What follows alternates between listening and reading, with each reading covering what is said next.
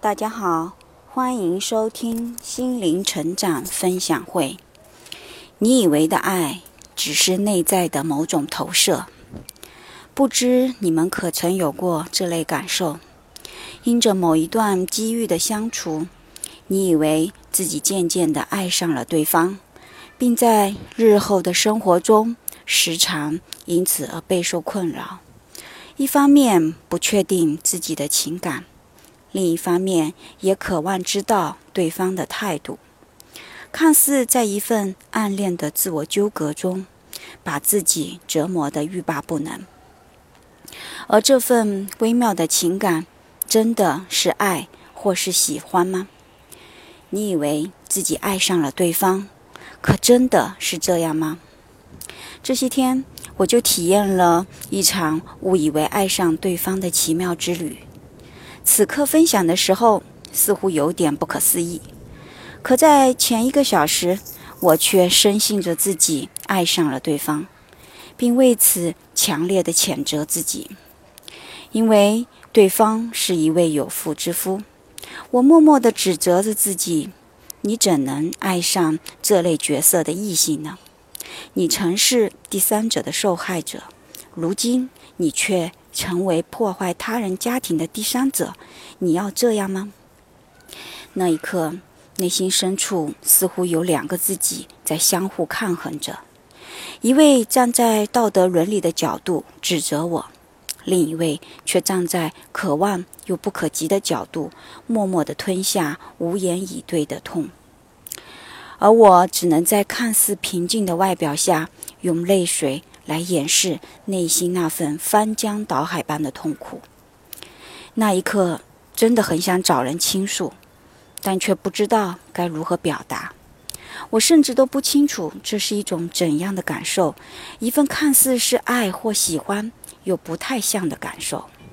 即便转述给朋友，可能也无法获得让我心安的答案。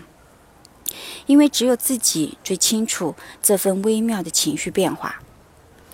带着一探究竟的目的，试着在卡牌中找寻着这份情绪的缘由。分别抽取了两张人像图，一张代表自己，一张代表他，再抽一张代表我们之间的互动模式。当我抽到这张代表我的图片时，一位看似邋遢的男人出现在我眼前，而代表他的却是一位果敢并散发着魅力和光彩的女性。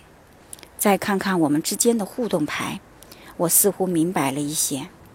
原来我就像一位骨子里自卑的男人，平时对着他吆喝着，而他就像一位内在强大的女性，默默的、温柔的支持着我。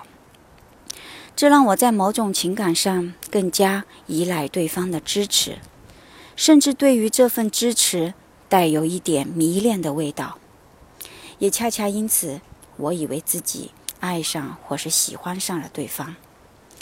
那么，探求到这里，依旧无法彻底解答自己的困扰：这份情感真的是爱吗？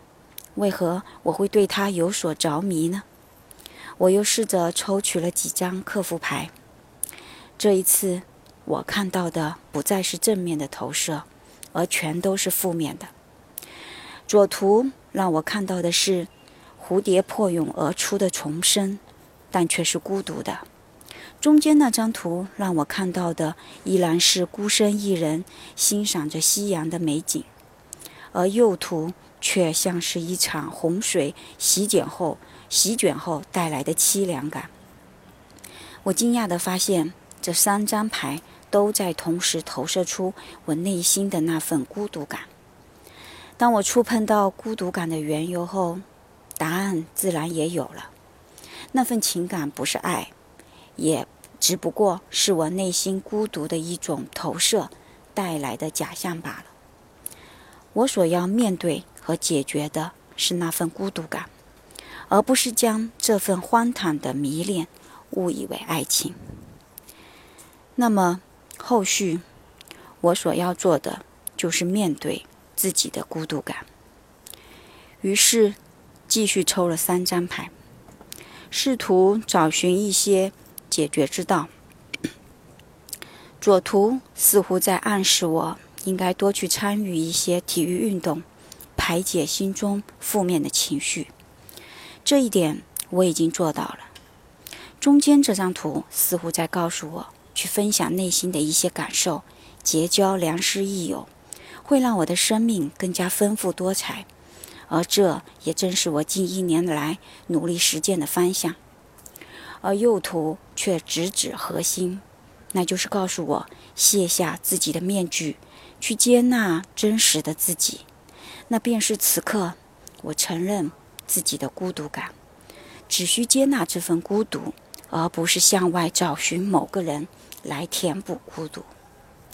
这场奇妙的以爱情为旗号的体验之旅，短暂到仅仅维持了不到一个小时，却让我体验了一番极致的伤痛，仿佛多年前那场离婚带来的冲击又再度体验到了。但也恰恰借由这次短暂却奇妙的体验之旅，再一次的修补了曾经的那份伤痛。